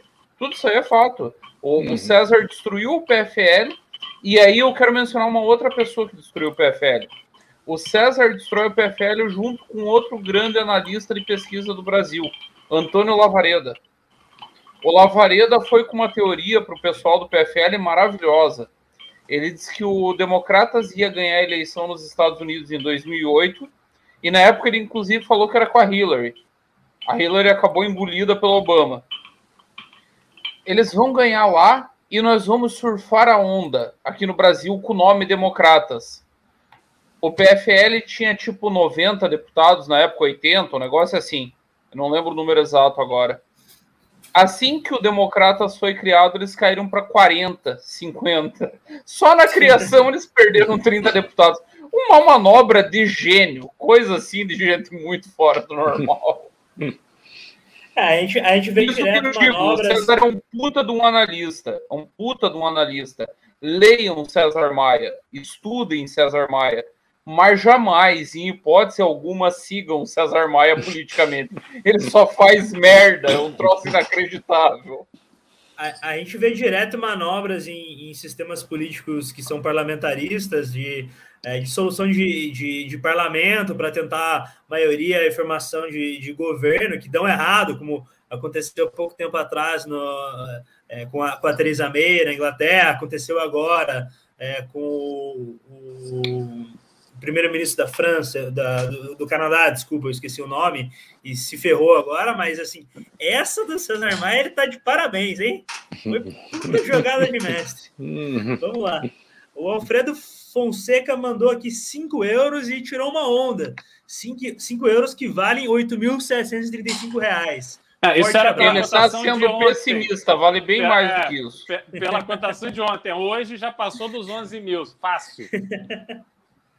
o Lucas mandou. Espera aí, o Lucas mandou cincão. Ô Will, você viu que vão colocar um outdoor do Moura aí no Paraná amanhã, na visita do Bolsonaro? Não vi, mas já tem outdoor do Moro.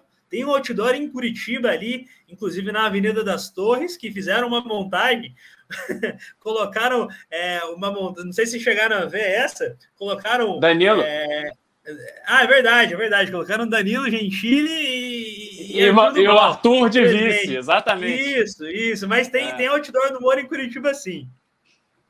É, o Lucas mandou mais cincão. Para mim, a Moeda deveria se candidatar como deputado federal.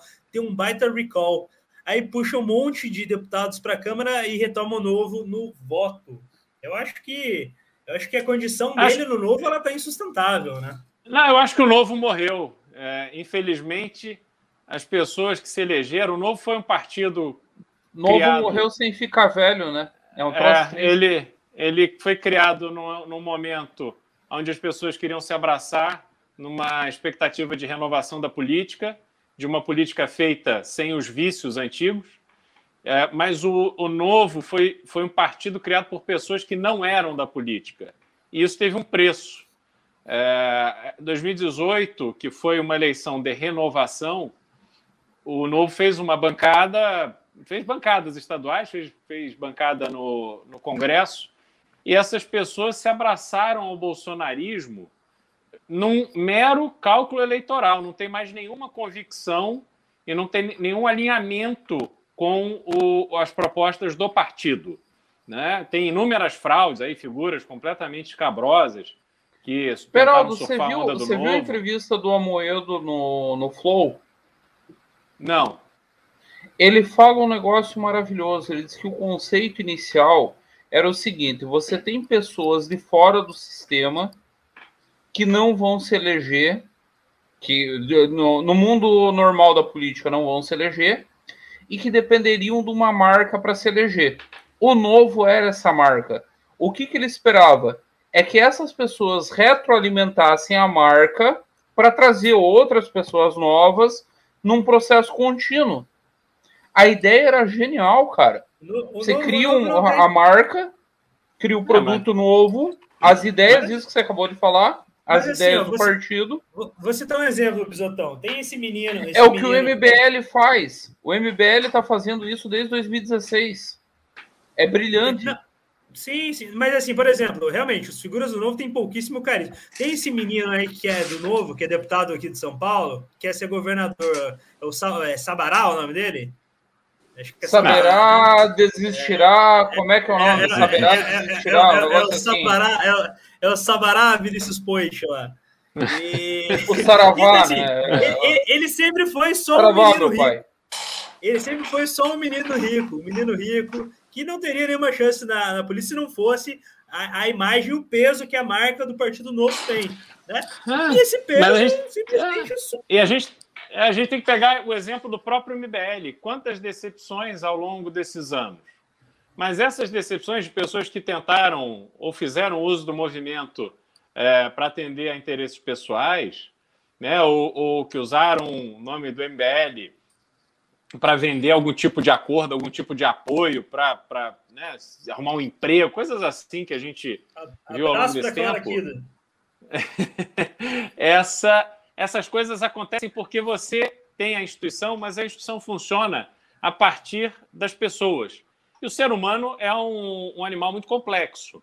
Então, hoje o MBL tem uma maturidade de saber lidar com isso, saber avaliar melhor. Criou a Academia MBL, está formando seus quadros com dentro daquilo que o movimento realmente acredita e quer que os seus membros é, propaguem. O novo não, o novo ele entrou é, de uma forma é, talvez rápida demais, conseguiu alcançar um status com, com rápido, porque eles tinham muito, muita grana para assessoria de imprensa, tinha uma simpatia de uma parte da imprensa, e só que aí eles esqueceram da natureza humana. E como eles não trataram disso e eles passaram a se constranger com essas coisas, tentar né, é, é, é, tapar o sol com a peneira, aí a coisa não dá certo. Assim, vai, vai, vai explodir. Então, para resumir, assim, não acho que o caminho do Amoedo é dentro do novo. É, o novo não vale a pena. Ainda mais agora, com essa reforma eleitoral, onde você pode coletar as assinaturas para a criação de partido através do, do e-título. Leia, Leia Fernando Pessoa, tudo vale a pena se a alma não é pequena. Ou Chaves, né? Vamos lá. Pri Pompeu mandou mais 6,99. Quem falou que talvez o Bolso desista de concorrer para não ser preso? Será? Se sim, como fica o cenário? Eu já, já quero adiantar minha resposta, que eu acho isso muito difícil. Mas muito difícil. É. O Bolsonaro ele não larga desse osso assim, mas por nada. A menos que assim, esteja uma iminência de prender todos os vagabundos dos filhos dele e ele faça um grande acordo nacional aí para livrar todo mundo da cadeia. Mas eu acho muito difícil. É, eu não acho que esse acordo ele seja factível. Quer dizer, eu não vejo no Brasil de hoje o presidente da República é, conseguir formalizar algum tipo de entendimento com o judiciário, aonde ele se livra das acusações que ele tem e, se, e livra seus filhos das acusações que eles têm. Até porque essas investigações realizadas pelo Ministério Público e muita coisa já na mão da Justiça, isso tudo andou bastante. Assim, existem provas ali que são irrefutáveis. Agora, é, qualquer tipo de acordo que ele fizesse neste sentido, a, a, a confiança de que seria honrado é mínima, ela inexiste, né? O fato dele não concorrer, eu acho que está muito mais ligado a uma derrota cachapante assim iminente, aonde ele veja que tem uma, alguma outra saída. Não sei se chegará neste nível de, de realidade, mas pode ser, né? Como eu disse, falta muito tempo ainda. Vamos eu, lá, eu tenho defendido há um tempão aqui no, no News que uma das saídas lógicas seria esse grande acordo. Eu acho que o que ele pode tentar de modelo para esse acordo é o que o Nixon fez nos Estados Unidos quando ele renuncia. O Nixon renunciou e a primeira atitude do Gerald Ford, quando Gerald Ford assume a presidência, é dar um indulto amplo, geral e restrito para o Nixon, que incluía, inclusive, atos que as pessoas não soubessem até então que o Nixon tinha praticado crimes. Se o Bolsonaro conseguir costurar um acordo desse naipe com o Mourão e com o Supremo, talvez ele consiga. E aí nós temos que fazer uma outra leitura que é de sobrevivência política do movimento bolsonarista. Imaginemos que o Bolsonaro tome uma tunda do Lula ano que vem. E hoje é o que está desenhado. Bolsonaro vai para o segundo turno e apanha do Lula que nem criança pequena. Na base do 2 por 1, pelo menos. Ali no 60-30. Acontecendo isso, o movimento bolsonarista sofre um refluxo que ele não se endireita mais. Então, o que, que é o ideal para ele? renuncia em tempo hábil, são seis meses, pelo que eu andei consultando os meus jurisconsultos, inclusive com jurisconsultos de, de, de esquerda aí, que conhecem direito constitucional. Eles dizem que ele teria que renunciar com seis meses. O Eduardo assume a candidatura e mantém o bolsonarismo como um movimento vivo. Nos moldes da, da Frente Nacional da França. Vai acontecer? Não sei. Não sei. Realmente não sei.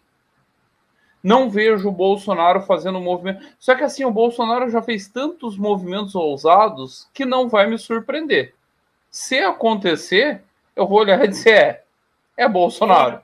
Eu acho que o não é lógico. Não é lógico. fazer isso. Bolsonaro não, não tem capacidade sub... intelectual de fazer isso. Will, não subestime. Eu defendo uma máxima há muito tempo. Eu ficava bravo quando as pessoas tratavam a Dilma por burra.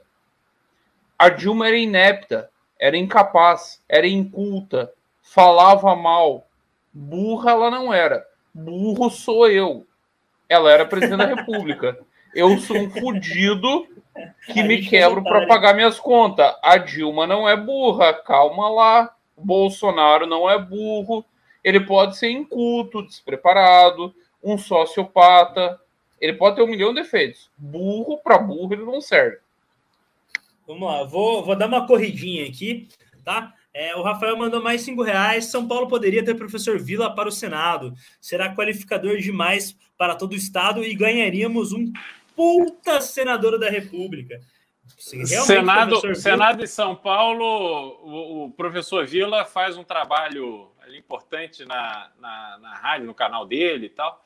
É, vamos deixar ele lá, que ele contribui muito para o debate ali. E para o Senado a gente vai eleger o Rene, é isso que eu ia dizer, rock senador, Rene, rock para cima deles.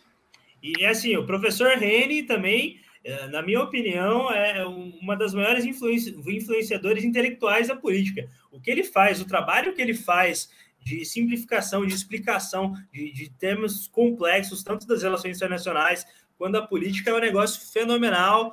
Quem não conhece o professor Rene ainda, por favor, trate de conhecer que ano que vem aí a gente possivelmente vai elegê-lo a senador.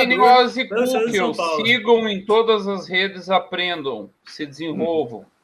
Vamos lá, o Leandro O mandou cinco reais. Se o Moro falou, se o Moro falar que vai prender todo mundo do 13 ao 17 e seus respectivos influencers têm meu voto. Acho que tem que prender mais do 13, né? Mas tem que ter uma numeração mais, mais ampla que essa, mas tudo bem. O Leandro complementou aqui, ó. Will, em Maringá, Bolsonaro pousa e dá de cara com outdoor.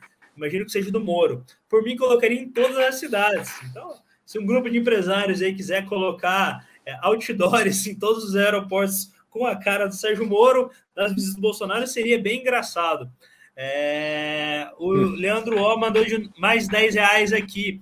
É, também queria ver o Vila no Congresso. Provavelmente discordaria das propostas, me parece cirista, mas, ser, mas seria uma certeza que, independente do presidente, teria fiscalização do executivo. Eu discordo veementemente com que o Vila seja cirista. Muito longe disso. Muito, não sei a opinião de vocês, mas acho que o professor Vila de cirista não tem nada. O Vila, o Vila representa uma tradição, e existe uma tradição em São Paulo. São Paulo não vai gostar de ouvir o que eu vou falar agora.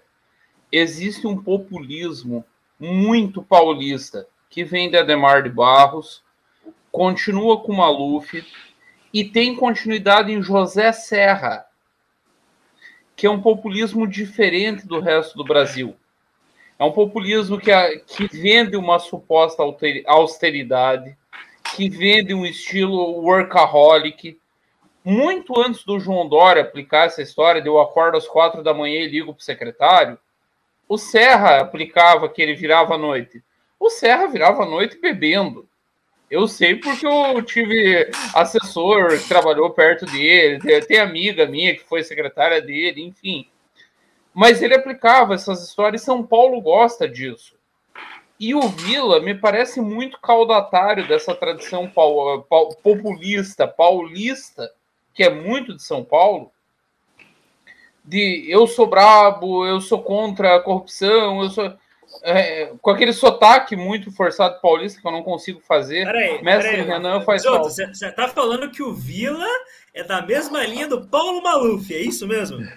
Eu tô dizendo que existe uma continuidade no modo de fazer política, não tem a ver com caráter, calma lá. E Ademar de Barros. Não, Ademar de Barros. quando pisar em terras paulistas de Ademar de Barros, de Ademar de Barros, passando por Paulo Maluf, chegando até José Serra e de que o Vila é caudatário. É uma tradição de fazer política. Mas, é, mas vem cá. O Rio de tá Janeiro. Que... É- Ô, Beraldo, me corrija se eu estiver errado. O Brizola faz a política do Rio de Janeiro até hoje, da direita à esquerda. Estilo de fazer política. É, Ele engoliu vamos... tudo. Uma tradição populista que tinha começado com Carlos Chagas foi engolida por Brizola, que pariu tudo que o Rio de Janeiro tem até hoje. Vamos lá. É, a gente está falando do professor Marco Antônio Vila. Não sei Sim. se a gente está falando do mesmo Vila, só para esclarecer. É, tô, tô, é exatamente dele que eu estou falando. É, mas, enfim, ah, o problema do Rio, realmente, essa fórmula do Brizola, é, o Brizola é, colocou no mundo da política figuras como César Maia, como Eduardo Paes e tantos outros, né? E Garotinho, enfim, o Brizola deixou ali assim um, um rastro de destruição muito grande que continuou depois da morte dele. Agora, o problema do Rio é que ninguém tem peito para enfrentar de frente, de verdade, os problemas do Estado e da cidade. Então fica todo falta mundo ali. Uma faz... Falta, falta, falta. Porque fica todo mundo ali não faz de conta. Você tem a Globo ali no Rio, então se compõe com a Globo, faz o que a Globo fala no, no ali de, de maquiagem, e o resto é milícia cada vez mais poderosa, o tráfico cada vez mais poderoso, os bicheiros cada vez mais poderosos, os traficantes, os contrabandistas, enfim. Então, é, é, é, grave. São Paulo não. São Paulo ainda tem. Não, por, eu, eu só quis. O, o, o que eu queria estabelecer é que cada estado tem sua tradição e as pessoas seguem. O Vila me parece seguir a tradição do modo de fazer política. Eu não estou dizendo que ele é corrupto, pelo amor de Deus. De ah, Ademar bom. de Barros, de Paulo Maluf e de José Serra, que é uma narrativa que persiste na política paulista faz 60 anos, não começou agora. As pessoas acham que esse negócio. Ah, o Dória inventou o João Trabalhador. O Ademar de Barros falava isso há 60 anos atrás, pelo amor de Deus. Chegaram agora e acho que descobriram a roda. Mas vamos lá, vamos seguir. Vamos, lá, vamos em frente, correr, vamos em frente. Vou correr aqui. O Leandro, aliás, muito obrigado, Leandro. Olha, já mandou aí mais de seis Pix aqui. Ele mandou mais 20 reais. Maravilha. Ouço desistir concorrer ao Senado, falar que sempre foi contra a reeleição, lançar Tereza Cristina turbinada pelo DEIMA PSL e manter o movimento bolsonarista de pé. É, não seria um cenário frente à derrota certa? Não acredito, não. Não acredito Eu que a Tereza Cristina goze Fazendo dessa confiança. Com o paralelo com a Frente Nacional da, da França, só um dos filhos consegue manter a chama acesa. É. Não, nenhum outro serve. É simples assim. É só um dos filhos. É o sobrenome Bolsonaro. Assim como na França é o sobrenome Le Pen. Uhum. É, o Rafael, você mandou mais 20 reais também, o Rafael. Foi vários primos, obrigado aí, Rafael. É, sabe que vai dar um indulto para o Bolsonaro com 600 mil nas costas? Ninguém. Diferente da aliviada Dilma teve para não, não perder os direitos políticos, quem indultar o Bolsonaro pagará o preço político e isso será revertido com pressão popular. É, eu também não vejo nenhuma condição disso acontecer. Eu acho que vocês são inocentes. Não, não tem como você viabilizar um acordo Beraldo, deste nível. Na Alemanha, na Alemanha nazista, eles enforcaram três, quatro otários e o resto foi tocar a Europa pós-guerra é a maior facilidade. Nazista. Nazistas, nazistas, gente que coordenou extermínio em massa. Albert Speer, por exemplo, passou 20 anos preso e foi tocar empresa grande depois disso. Os Estados Unidos lideraram a Operação Paperclip. O cara que fez a bomba, os foguetes Não, mas, V2... Mas vamos lá, então, para gente, a gente pegar o exemplo da Alemanha nazista, é, Hitler e Goebbels se mataram. Então, enfim, aí, aí tudo bem. Sim. Eles resolveram a liderança. Só, só que nós pegamos o exemplo mas, mais mas, assim, extremo, a, né? A, a, gente não vai, a, a, gente não vai enforcar o Tarcísio quando o Bolsonaro sair do poder ou se matar. Sabe? Não, viu? O Tarcísio vai ser governador de São Paulo. O, foto, o fato das estradas não, dele trabalharem é um mero detalhe. Governador não, de São Paulo, Tarcísio, melhor. É. Deixa eu dar um dado para vocês rapidão. O Tarcísio se gava dos 1.500 quilômetros que eles fizeram, né? O meu deputado foi secretário de infraestrutura de 2011 a 2014 em Santa Catarina. Sabe quantos quilômetros que ele fez asfalto? É. 3 mil. Ele tem é vergonha de falar porque ele acha que foi pouco. É isso aí. Tarcísio Cigava de 1.500. Eu queria, queria agradecer todo mundo que mandou os pimbas aí. Eu vou dar aqui. A gente chegou mais pimbas. Muito obrigado. Acho que a nossa pressão é, aí adiantou. Foram poucos, mas chegaram. Então já, já dá uma ajuda para a gente não passar vergonha amanhã quando a, é. o, o, Renan Santos retornar aqui. Né, é, vocês não sabem, mas madeixas. No dia seguinte de manhã a gente tem que prestar conta para o Renan. É uma conversa difícil, azeda. É, foda. Vamos lá. O Aleph Silva mandou 15 reais aqui no Pix. Acham que se não tivesse tirado a véia em 2016 e o, e o PSDB tivesse vencido, seria tudo melhor? Sem Bolsonaro e Lula? Ah, você pegar a história do Brasil, se o PSDB não tivesse acovardado com o mensalão, tivesse ido para cima para tirar o Lula, o Brasil teria sido diferente.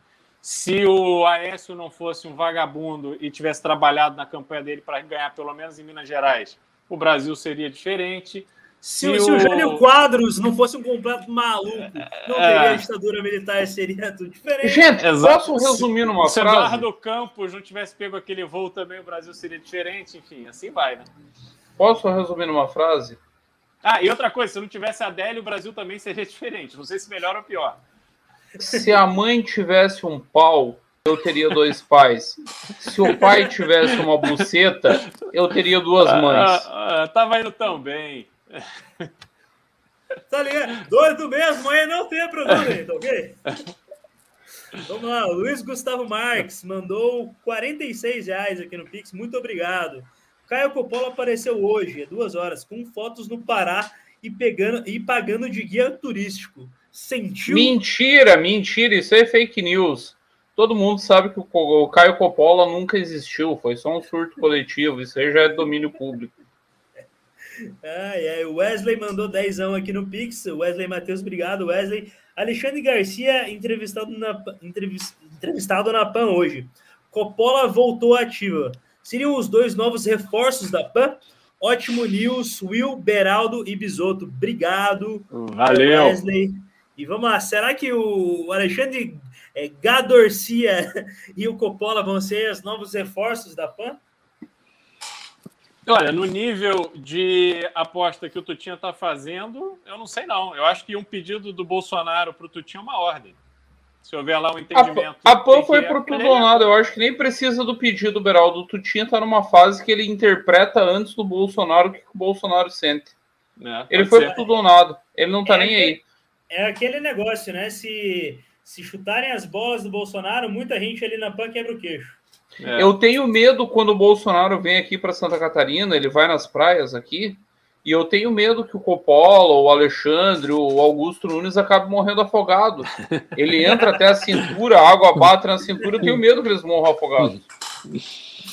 Vamos lá, o Gabriel Caldas mandou 40 reais, obrigado, para fazer passar do 100. Passou do 100, Gabriel, brigadão mesmo, tá? Valeu. É, Rodrigo Luke mandou aqui 25 reais com a fusão DEM PSL. Quais as opções de partidos pro Arthur? Acho que ninguém melhor que Beraldo para responder essa. É, a gente, na verdade, o Arthur está afiliado ao Patriota, continua sendo um partido com que a gente tem uma excelente relação. A hipótese de ir para o PSL é, obviamente, traria para a candidatura do Arthur uma exposição maior de tempo de TV, porque o fundo eleitoral para nós é completamente diferente, que a gente realmente não usa.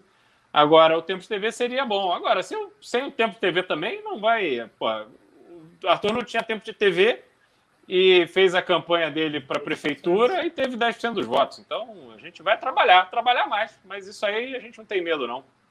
Já falei, inclusive, aqui, em outros aqui, news aqui, que o Arthur saiu do zero e foi para 10. Era um, uhum. tinha um e foi para 10.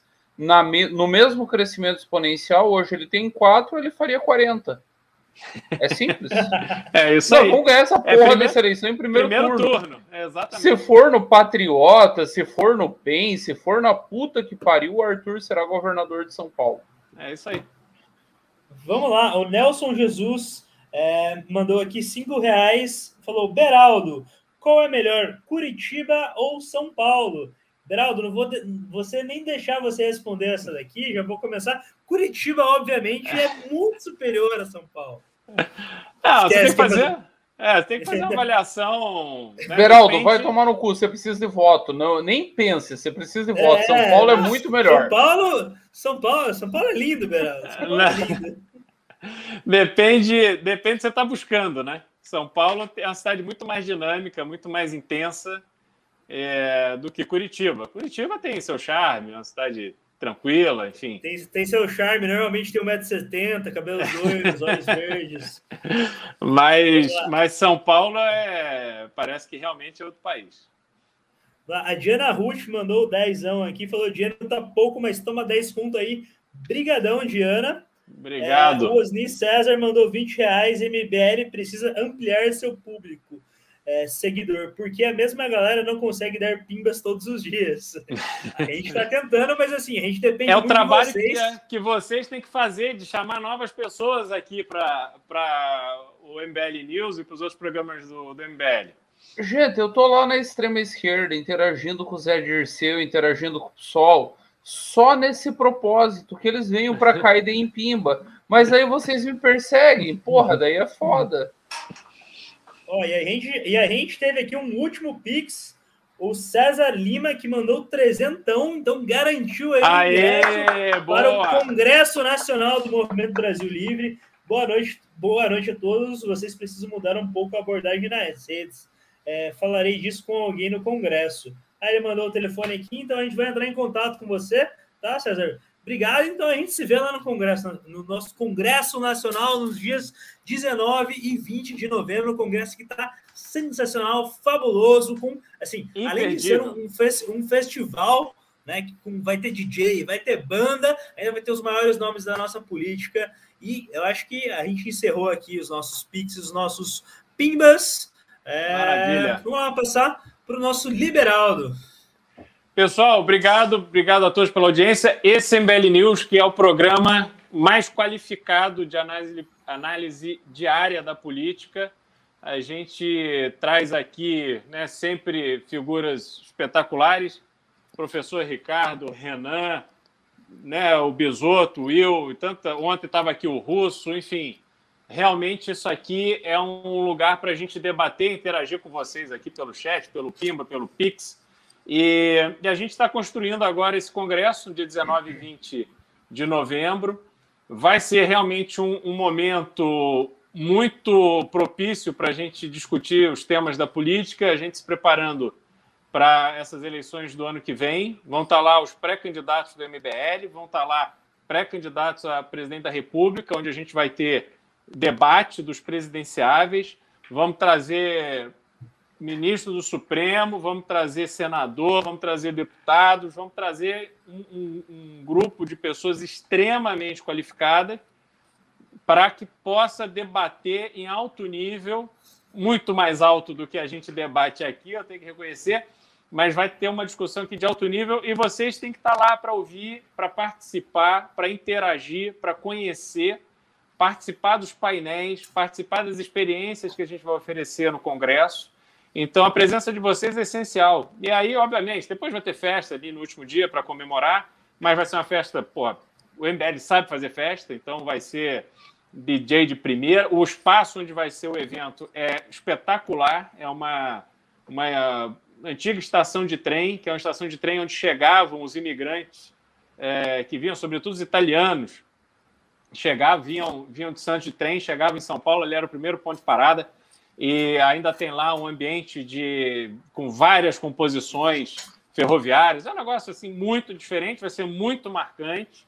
Então, tenho certeza que todos vocês vão aproveitar muito e vão extrair dali uma experiência, cara, fantástica. É um final de semana para passar em São Paulo, para aprender muito, para se divertir muito e para adensar o conhecimento de vocês sobre política, aprimorar a visão que vocês têm do Brasil e de como o processo político pode melhorar o país, pode melhorar a vida das pessoas. Então, não deixem de participar. E, bom, me sigam nas redes, no Twitter, CR Beraldo, e no Instagram, Cristiano Beraldo BR. Bisotão, tua última palavra. Galera, o MBL morreu. Acabou, derreteu. A manifestação do 12 do 9 foi um fiasco. Temos morrido de vergonha.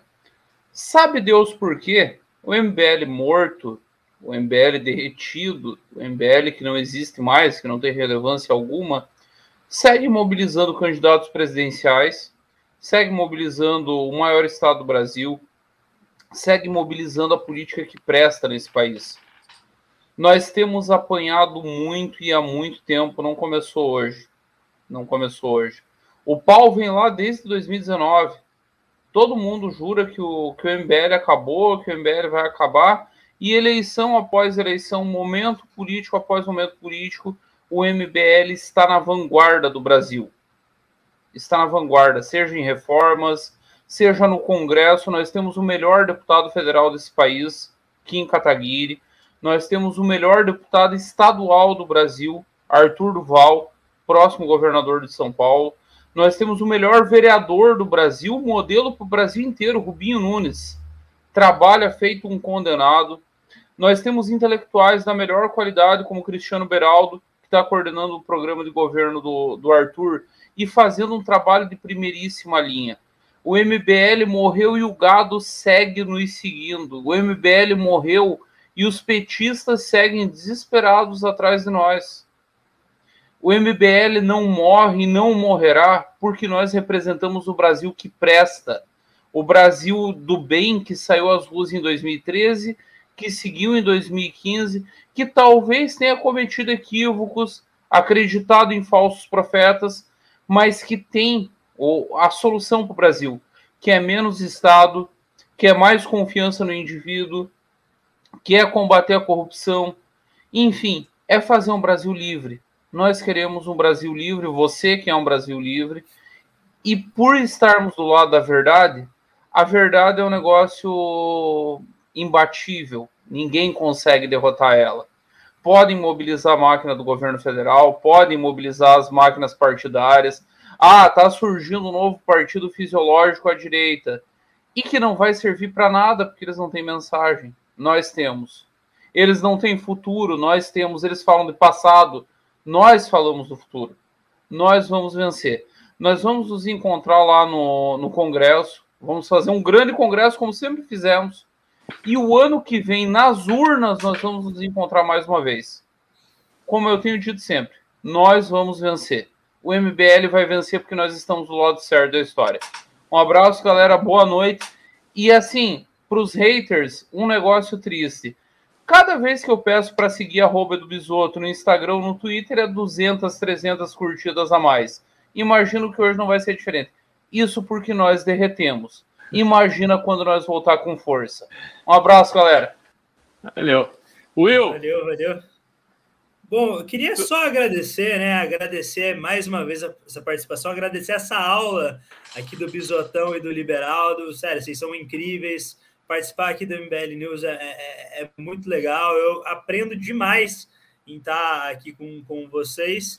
Então, eu queria agradecer. Eu queria aqui deixar minhas redes sociais, aqui, William Rocha PR. A gente se encontra aí é, no nosso congresso, lá no dia 19 e 20 de novembro, uh, aqui em São Paulo. Nosso congresso nacional vai ser muito legal. Já garanto os ingressos, tá? E é isso aí, gente. Obrigadão mesmo. Obrigado, Bisoto. Acho que o Beraldo já teve que sair. A gente se vê na próxima aí. Até amanhã no MBL News. Obrigadão. Valeu!